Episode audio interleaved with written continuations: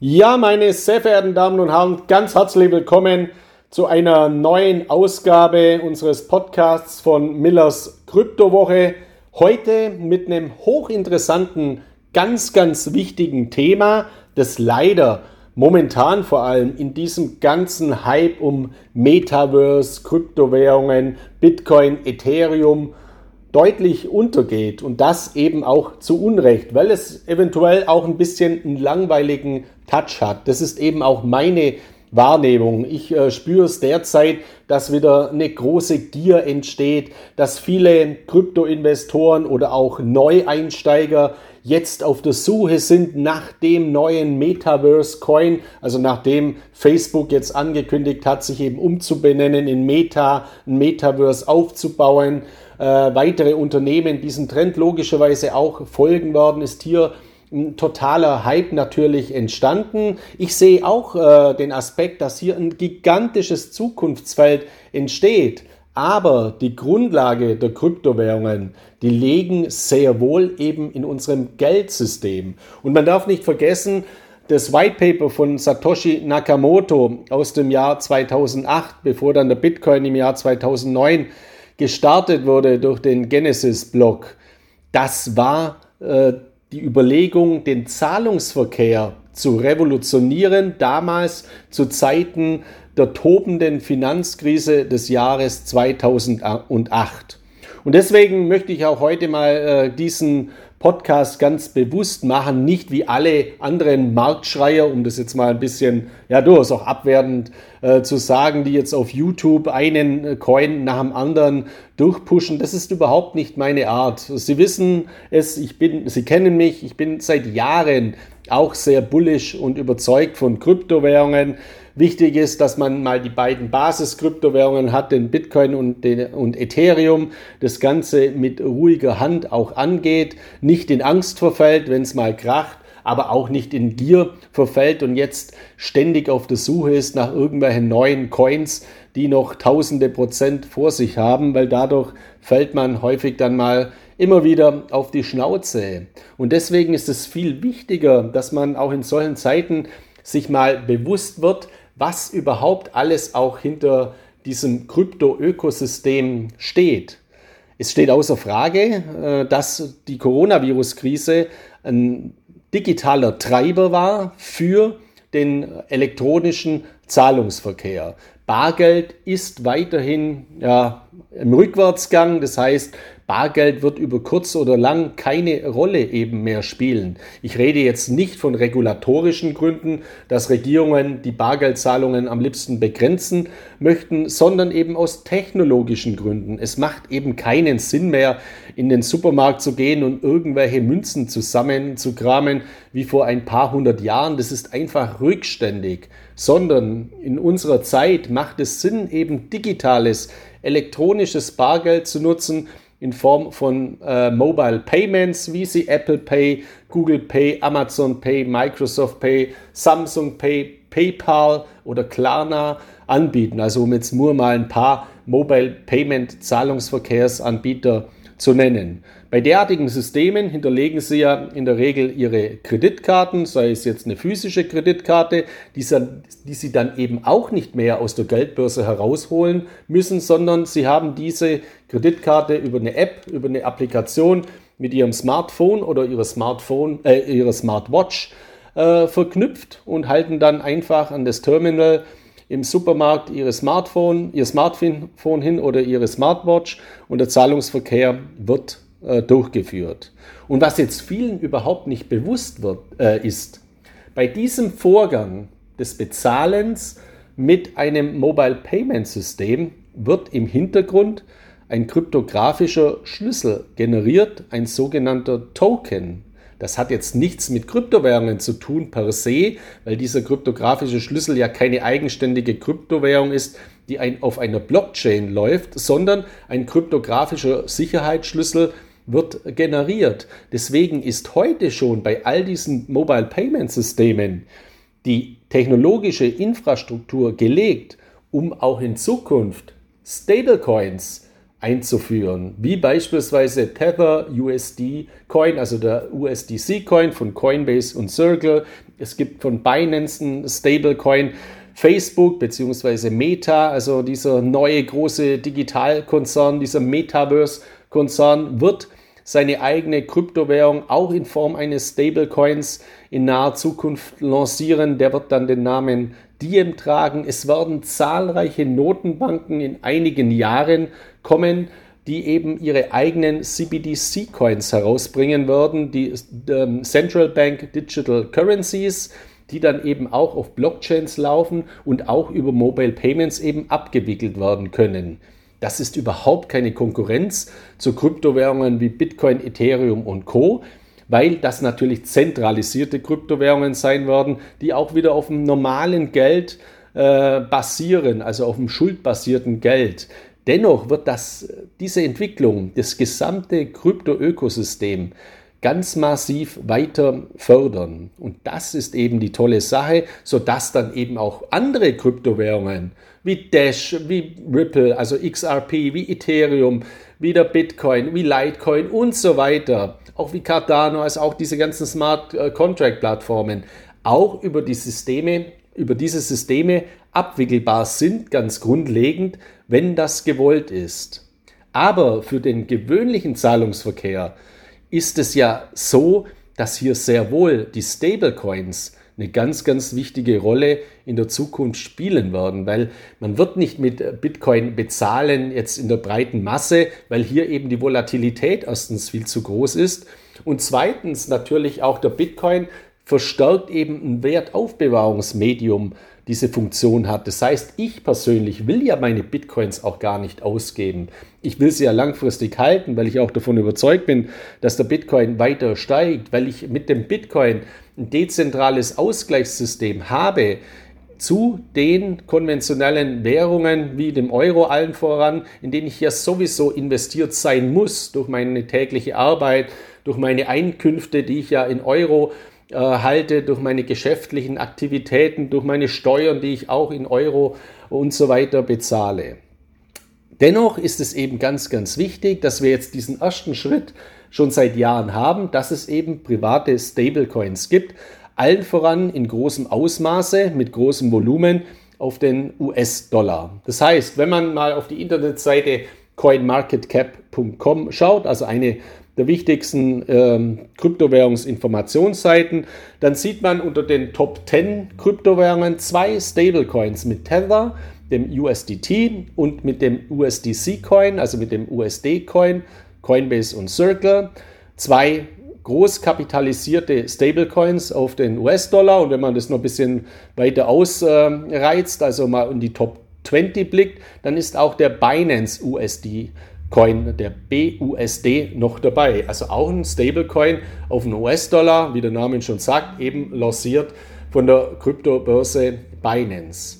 Und was jetzt hier auch das Interessante ist, das sind keine Kryptowährungen im klassischen Sinne, die eben eine eigene Blockchain haben, sondern diese drei Kryptowährungen, wie viele Stablecoins, nutzen eben eine fremde Blockchain und sind deswegen Token. Also eine Kryptowährung hat eine eigene Blockchain, ein Token basiert, läuft auf einer fremden Blockchain. Und die Blockchain, die bei allen drei Kryptowährungen eben dahinter steht, ist Ethereum, die Blockchain von Ethereum. Deswegen wird dieser Boom der Stablecoins, den wir jetzt seit Jahren haben, auch Krypto-Ökosysteme wie Ethereum massiv weiter fördern. Und das ist auch ein weiteres Argument, warum eben Ethereum so ein wichtiges Basisinvestment ist. Und ich möchte nicht einmal ausschließen, dass es auch vielleicht kleinere Notenbanken geben wird oder vielleicht sogar eine große Notenbank, die in Zukunft ihre eigene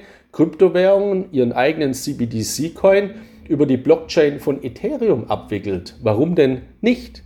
Ich möchte mal daran erinnern, dass wir bereits im Jahr 2018 in Österreich eine Entwicklung hatten, dass die Republik Österreich eine österreichische Staatsanleihe, also eine österreichische, österreichische Bundesanleihe über die Blockchain von Ethereum als Pilotprojekt emittiert hat. Also auch hier sehen wir sehr, sehr interessante Kooperationen. Und selbst wenn diese Notenbanken eigene private Blockchains einführen äh, würden, also staatliche Blockchains in dem äh, Falle, über die sie ihre äh, Kryptowährungen, ihre CBDC-Coins laufen lassen würden. Auch das wäre überhaupt keine Gefahr für das Krypto-Ökosystem, weil dann haben wir eben eine zentralisierte Säule und eine dezentralisierte Säule. Und zusätzlich werden dann weitere private Kryptowährungen dazukommen, allen voran eben von Anbietern wie Meta, also Facebook, äh, mit ihrem Diem, die jetzt ihre eigene Wallet auch bereits gestartet haben. Die Kryptowährung soll dann eben in einigen Monaten eingeführt werden, wenn eben alles äh, rechtliche abgeklärt ist. Und das wird dem gesamten Krypto-Ökosystem auch noch einen weiteren äh, Schub geben. Es gibt übrigens auch schon äh, eine Kryptowährung auf, auf, den Euro, die ist aber noch relativ äh, wenig bekannt, wenig verbreitet, auch nicht äh, groß kapitalisiert. Den, den Initiator bewerte ich persönlich jetzt auch nicht unbedingt als so besonders vertrauenserweckend. Also ich würde hier auch nicht empfehlen, diesen Stablecoin auf den Euro zu nutzen. Der heißt Stasis Euro, also EURS. Es ist ja auch überhaupt nicht notwendig, weil es ja genügend Kryptobörsen gibt, bei der Sie Ihr Bankkonto verknüpfen können und das ist ja ein Euro-Konto. Genauso empfehle ich natürlich auch nicht in den USDT-Coin zu investieren von Tether. Hier würde ich auch immer empfehlen, eben den USDC zu präferieren, weil ich eben in die Unternehmen äh, Coinbase und Circle ein weit höheres Vertrauen habe als in die asiatischen Anbieter rund um Bitfinex und Tether, die hinter dem USDT äh, stehen. Aber das ist jetzt eben meine persönliche Sichtweise. Dann eine weitere Entwicklung, die auch äh, im Bereich der Stablecoins sehr interessant ist, kommt aus der Schweiz und die ist auch äh, weitestgehend unbekannt. Der Schweizer Franken ist für mich die Mutter aller Hartgeldwährungen. Ich weiß gerade von meinen Lesern von Kapitalschutz vertraulich, die sehr konservativ orientiert sind. Viele investieren dort auch große Teile ihrer Vermögenswerte eben in Gold oder in Silber, also in Edelmetalle und auch in Fremdwährungen, in sogenannte Hartwährungen aus dem Ausland, wie beispielsweise norwegische Krone, äh, durchaus auch einen kanadischen Dollar, einen Singapur-Dollar, aber allen voran natürlich den Schweizer Franken als Mutter aller Hartgeldwährungen. Und hier ist äh, eine sehr, sehr interessante Entwicklung aus der Schweiz äh, zu sehen in den letzten Monaten.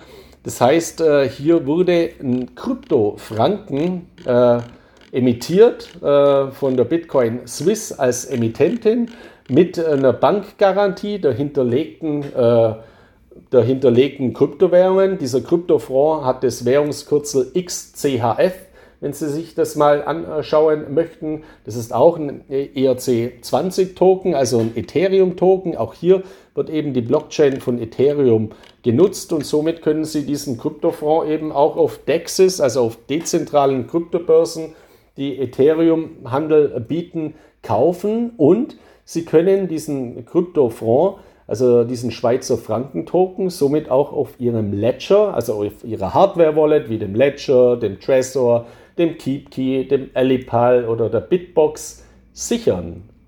Das ist auch für sehr viele Anleger eine hochinteressante Möglichkeit. Warum? Ja, man darf nicht vergessen, die Schweiz ist zwar ein solides Land, aber die Schweiz hat Negativzinsen von minus 0,75 Prozent, also annähernd doppelt so hoch wie die Negativzinsen in der Europäischen äh, Union, also bei EU-Banken. Und das heißt natürlich, dass auch immer mehr Banken, wenn man da Gelder parkt, Liquidität parkt, dazu übergehen, eben Negativzinsen zu verrechnen. So auf so eine Kryptowährung kann natürlich kein Negativzins berechnet werden. Und viele Investoren sind eben auch daran interessiert, ihre Gelder aus dem Banksystem herauszuziehen.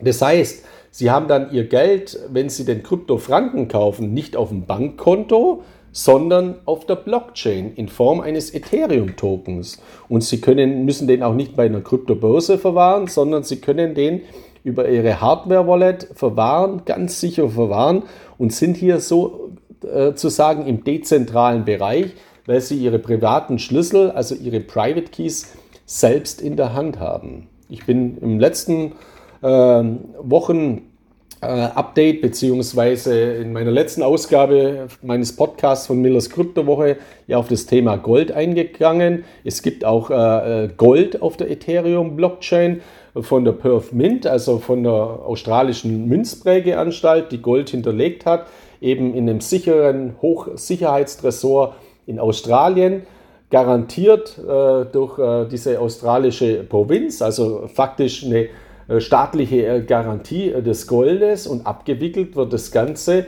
ganz sicher über die Blockchain von Ethereum. Das heißt, Sie können auch in Gold investieren, in einen Gold-Token, einen Gold hinterlegten Ethereum-Token und diesen eben auch auf Ihrem Wallet, auf Ihrer Hardware-Wallet ganz, ganz sicher ablegen. Und diese Tokenisierung wird somit dazu führen, dass ein neues Geldsystem 2.0 entsteht, mit dem ich die Vorteile der Wertaufbewahrungsfunktion des Geldes nutzen kann.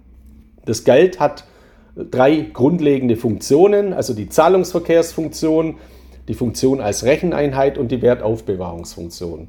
Viele Menschen aufgrund der Inflation, aufgrund der ausufernden Staatsverschuldungen suchen eben nach Lösungen, um Wertaufbewahrung zu betreiben, also wie sie ihre Vermögenswerte, ihr Geld sichern können. Dadurch kann man in Gold investieren. Ich habe immer mehr Leser oder ich sehe immer mehr Bürger, die eben auch in den Bitcoin investieren, nicht um jetzt zu spekulieren oder zu hoffen, dass man sehr schnell reich wird. Nein, ich kenne sehr viele Millionäre, die sind schon Millionär, aber die wollen jetzt eben Teile ihrer Vermögenswerte aus den überwiegend zentralisierten Systemen, in die sie aktuell investiert sind, bei Banken, bei Vermögensverwaltern, im Immobilienbereich und so weiter, eben auch in den dezentralen Blockchain-Sektor investieren und kaufen deswegen Bitcoin.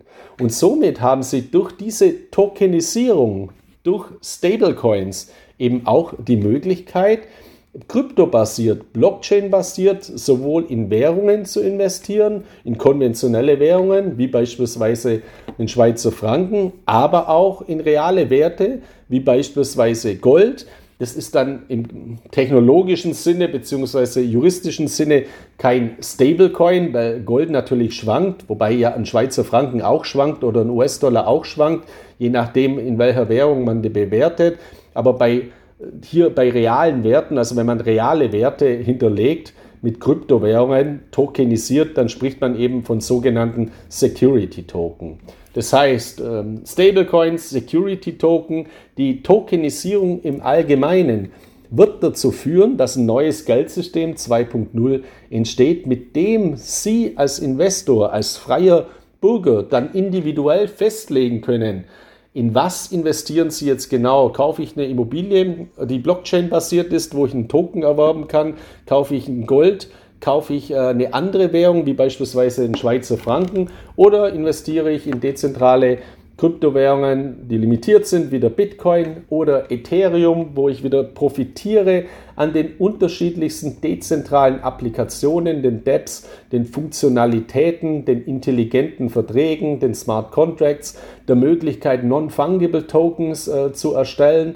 Das ist wieder dann der Bereich der Immobilien beispielsweise. Also Non-Fungible Tokens sind ja weit mehr als nur digitalisierte Kunstwerke, sondern wir werden in der Zukunft auch die Grundbücher über Blockchains abbilden oder in den DeFi-Segment zu investieren, also Staking, Lending, Mining, Minting, also was es da in diesem Segment alles gibt im Bereich äh, von Kryptowährungen oder jetzt dann auch eben zunehmend in diesen neuen Metaverse Space, also dieses Netzwerk, das in der Zukunft das neue Internet sein wird, das eben die reale Welt vernetzt mit der digitalen Welt und virtuelle Räume schafft. Und in all diesen Segmenten werden eben Digitalaktien, aber natürlich auch Kryptowährungen als kryptografische Schlüssel eine ganz, ganz entscheidende Rolle spielen, so wie es heute schon ist, wenn Sie mit Google Pay im Supermarkt eine Mobile Payment Zahlung durchführen.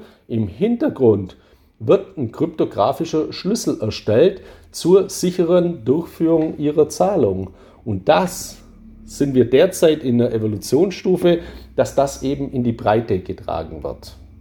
Ja, und meine Quintessenz heute ist eben, das müssen Sie eben auch beachten. Was wir heute sehen, das sind momentan die tollen Entwicklungen, die mich sehr positiv stimmen, dass äh, diese Kryptoökonomie weitergehen wird. Deswegen habe ich ja auch ein Buch geschrieben vor kurzem namens Cryptonomics. Also wir stehen derzeit in einer ganz, ganz entscheidenden Evolutions- und Transformationsphase unseres Wirtschaftssystems, unseres Geldsystems hin in eine neue Welt. Und das Metaverse wird dann natürlich ein Baustein sein. Die zentrale Bedeutung werden aber Tokenisierungen sein, allen voran auch über Stablecoins, weil sie dieses gesamte Ökosystem massiv verbreitern werden und auf ganz, ganz solide Säulen stellen werden, von dem dann auch andere Kryptowährungen wiederum profitieren werden. Das ist ein ganz, ganz entscheidender Faktor. Deswegen sich auch bitte immer mal mit diesen scheinbar so langweiligen Themen der Stablecoins befassen, gerade auch mal äh, sich anschauen, was gibt es denn in dem Bereich von Gold-Token oder wie funktioniert denn gerade so ein Krypto-Franken, also so ein Krypto-Schweizer Franken oder wie gehen diese ganzen Entwicklungen in diesem Zusammenhang weiter, gerade auch im Bereich der Tokenisierung von Immobilien, die auch in nächster Zeit äh, einen deutlichen Boom erfahren wird. Ja, das in diesem Sinne von meiner Seite aus in dieser Woche mit meiner Ausgabe von Millers Kryptowoche. Ich hoffe, ich konnte Ihnen wieder ein paar Anregungen äh, an die Hand geben. Ich wünsche Ihnen jetzt eine erfolgreiche Restwoche und äh, ja, wir hören uns dann in der nächsten Woche wieder mit einem weiteren interessanten Thema von Millers Kryptowoche. Ihnen bis dahin alles Gute, viel Erfolg weiterhin, bleiben Sie vor allem gesund. Viele Grüße aus Mallorca, Ihr Markus Miller.